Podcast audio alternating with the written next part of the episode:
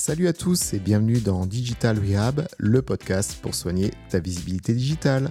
Je m'appelle Jérôme et avec Digital Rehab, je vais décortiquer l'actu de la com digital, analyser les meilleures pratiques des acteurs, te donner des tips et astuces pour progresser, seul ou accompagné, selon les semaines et les sujets.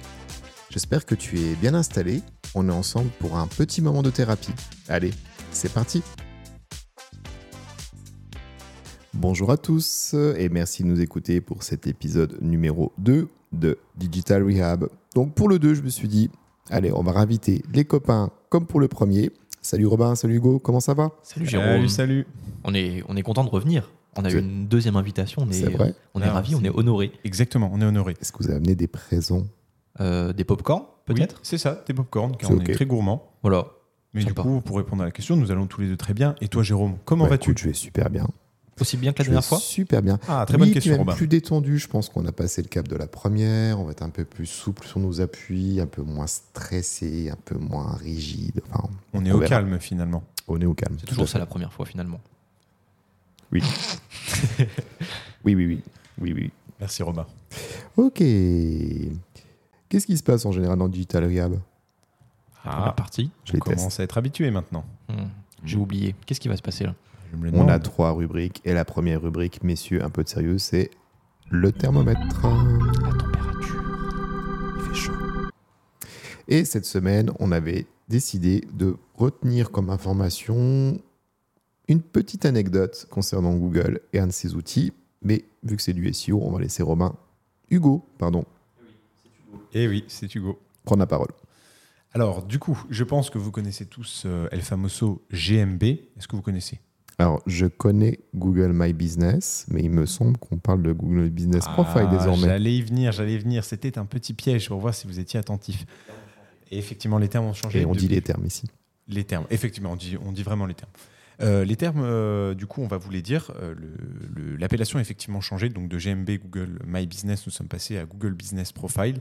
Donc, ce, ce de- ce changement de nom est en réalité simplement une apparence. Qu'en penses-tu, mon petit Roboc? Les apparences sont parfois trompeuses, mais pas ici en l'occurrence. Très bien, c'est une intervention judicieuse. Non, plus sérieusement, du coup, donc Google Business Profile, je pense que vous en avez entendu parler, mais il y a donc quelques problèmes. et outre Google Business Profile, euh, par rapport à la position monopolistique de Google. Oula. Donc, euh, c'est assez, un sujet assez impressionnant, Ouais. vous allez le voir, mais euh, je vais essayer de simplifier au maximum. Donc, on en parlait déjà la dernière fois, mais Google est, est assez présent. Je pense que tout le monde ici connaît Google. Non. Et bah, si tu veux, Robin, je vais t'expliquer. Donc, Google, c'est un moteur de recherche, mais pas que. Ah, c'est comme l'ICOS. oui. euh, L'Ecos. Ah, je les ai testés, les petits jeunes.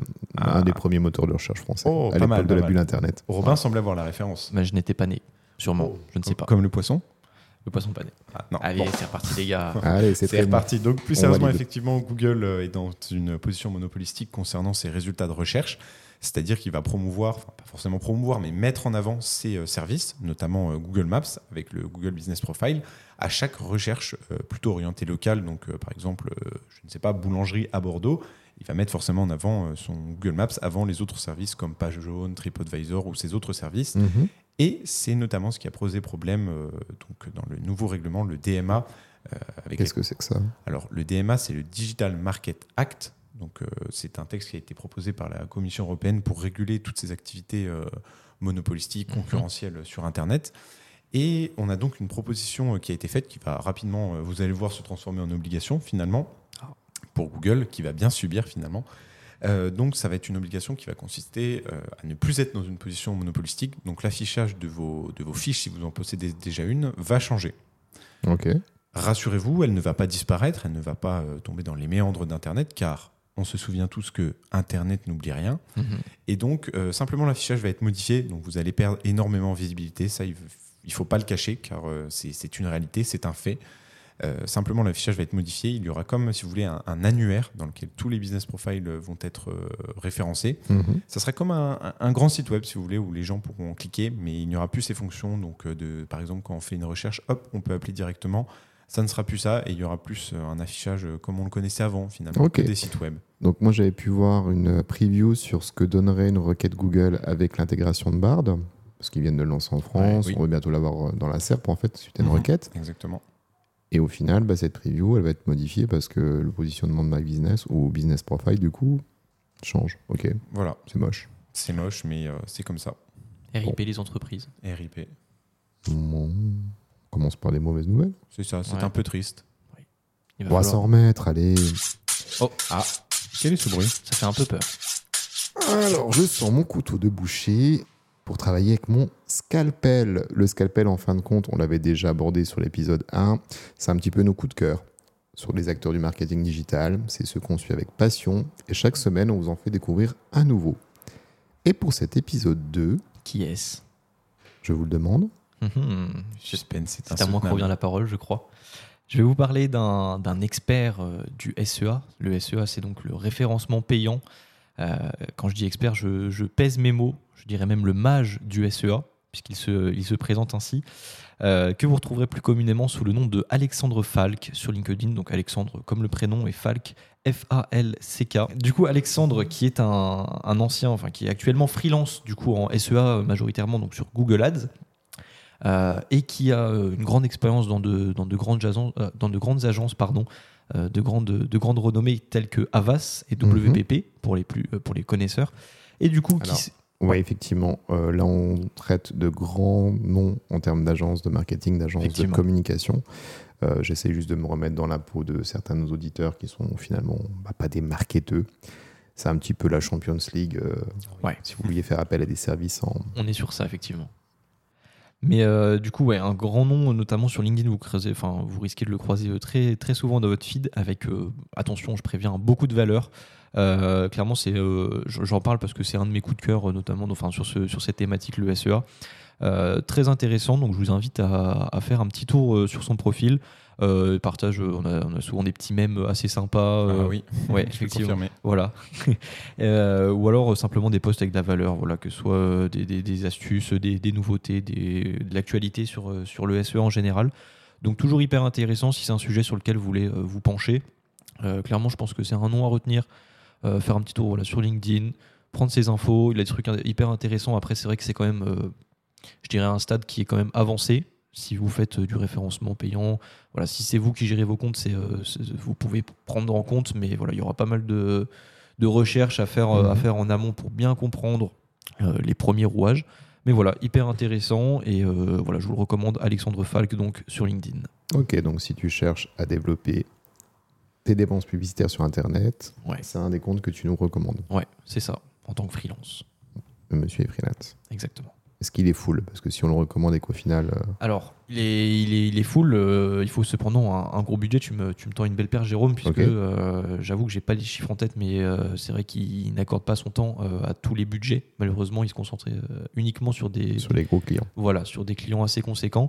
Euh, mais sinon, je peux vous recommander, si pareil, je parlais de valeur et de, de contenu intéressant qu'il apporte, il a une newsletter très intéressante qui Ah s'appelle. La. Gazette du SEA.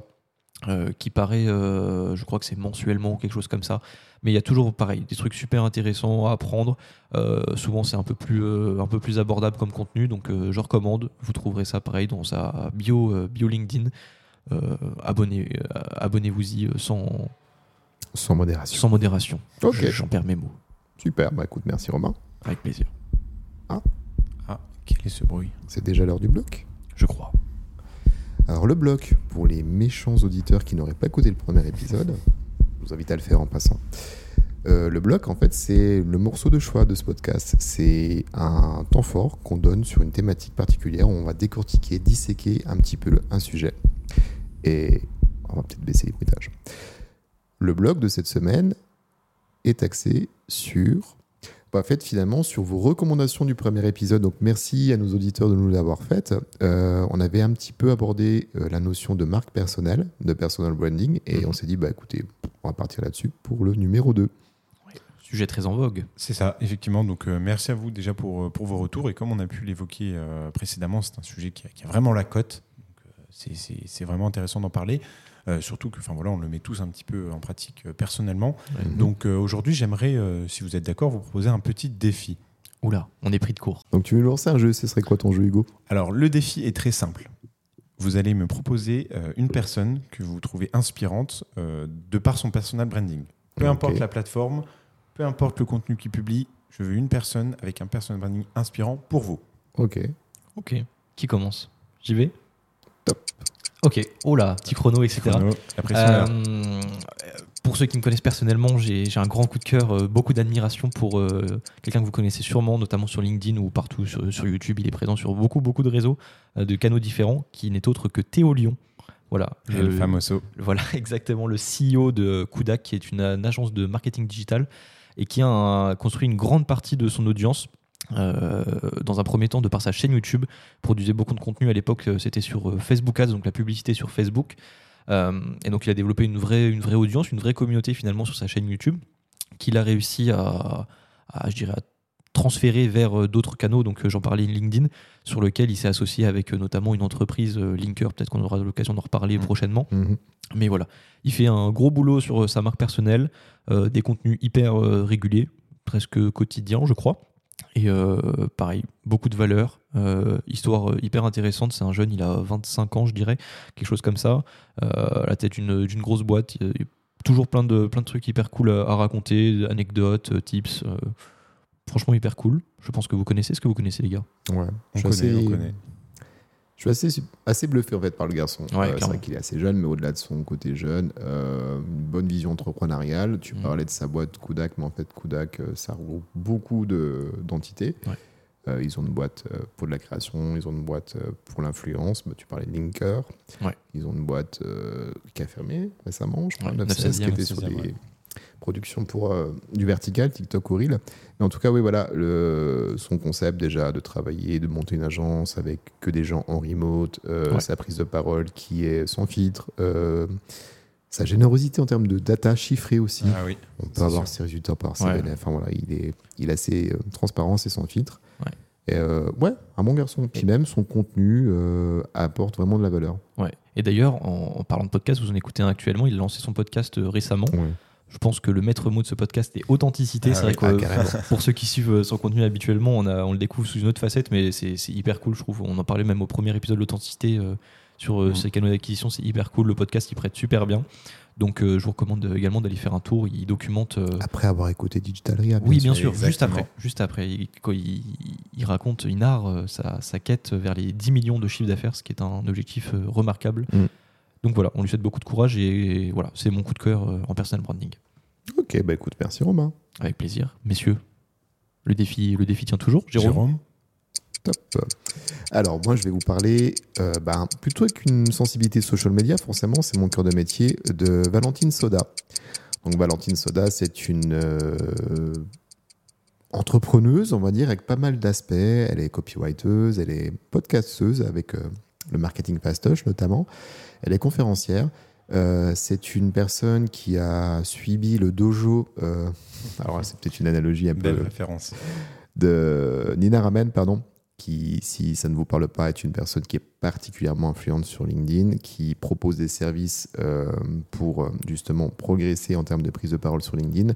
Et Nina a marché assez niche, Enfin, pas forcément niche, mais en tout cas segmenté, c'est qu'elle ne travaille qu'avec des femmes. Elle souhaite que la prise de parole des femmes soit euh, mise en avant et du coup n'accepte aucun monsieur dans ses formations. C'est dommage, j'aurais été euh, client à titre perso, mais bon voilà. Euh, et en tout cas, voilà, Valentine, euh, je trouve qu'elle a un podcast intéressant. Elle va recevoir des, des entrepreneurs, des leaders d'opinion, et puis elle va aller chercher dans le détail euh, ce, que, ce que ces personnes ont, connaît, ont pu connaître. Et du coup, on est sur quelque chose de, qui est très storytellé. Et je vais peut-être pas être aussi exhaustif que toi avec Théo, mais en tout cas, voilà. Toi, c'est Théo, moi, c'est Valentine en ce moment. Je trouve qu'elle a une plume qui est assez sympa. Et pour suivre un petit peu le classement euh, des influenceurs LinkedIn francophones avec euh, l'organisme euh, Favicon, Falcon, ouais. et ben Valentine, elle gagne pas mal de place. Donc Ouais. voilà. elle fait un peu peur aussi avec sa photo de profil. Vous la retrouverez avec une photo de profil verte avec des gants de boxe qui m'effraie Ça, un peu, bah, ça, j'avoue. c'est par rapport à son le kangourou. Ah. Tu verras en découvrant ses, ses productions. Effectivement. C'était mon coup de cœur. Maintenant, top chrono pour Hugo. Alors, euh, du coup, moi, je vais vous parler euh, de, de quelqu'un qui est plutôt axé sur le gros marketing.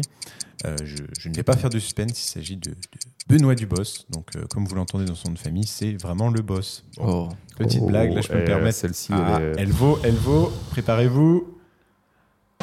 Ah voilà. Yeah. Tu l'attendais. Je l'attendais effectivement.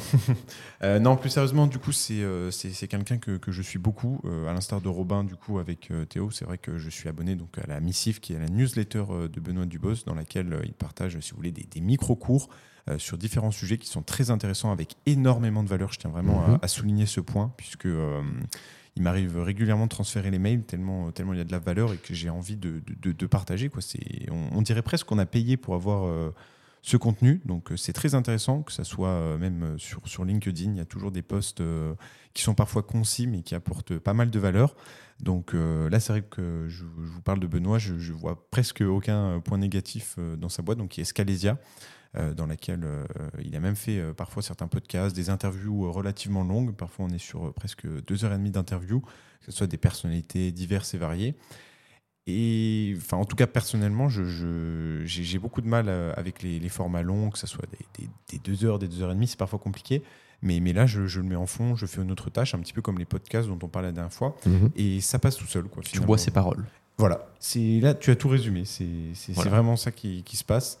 Donc euh, voilà, quelqu'un à recommander avec euh, différents contenus. Donc Benoît Dubos que vous pourrez retrouver sur LinkedIn et sur bien d'autres euh, canaux. Mais euh, je trouve que sur LinkedIn, voilà, vous avez tous les liens euh, pertinents. Donc euh, C'est ton petit chouchou du moment. voilà, exactement, c'est ça. Ok, donc aussi bien Benoît que Valentine, ils ont vraiment une approche inbound marketing, c'est-à-dire que leur prospection pour essayer d'éviter les anglicismes et tout ça va se faire via du contenu. Et il n'y aura pas une démarche proactive, il n'y aura pas d'envoi d'email à froid ni de phoning. Voilà, c'est le contenu que ces personnes produisent qui leur amène de la notoriété, de l'engagement. Et c'est grâce à ce contenu qu'elles délivrent bah, souvent gratuitement, voilà, des vidéos YouTube, euh, des newsletters ou ce genre de choses, que finalement, quand elles parlent des produits ou services, eh bien, il y a déjà une base de prospects qui est plus qu'acquise en fait. C'est ça. Et qualifié même, puisque du Mm. coup, là, c'est vrai que quand on a des formations, on est tellement habitué à avoir de la valeur qu'on se demande même euh, comment c'est possible. Est-ce que je vais pouvoir avoir de ouais, mieux en voilà. payant que Ouais. ce qu'elles me proposent déjà Mhm. gratuitement C'est sûr. On a trois grosses têtes là, clairement. Oui, Foncez. je pense que tu parles de nous. Oui, aussi. Ok.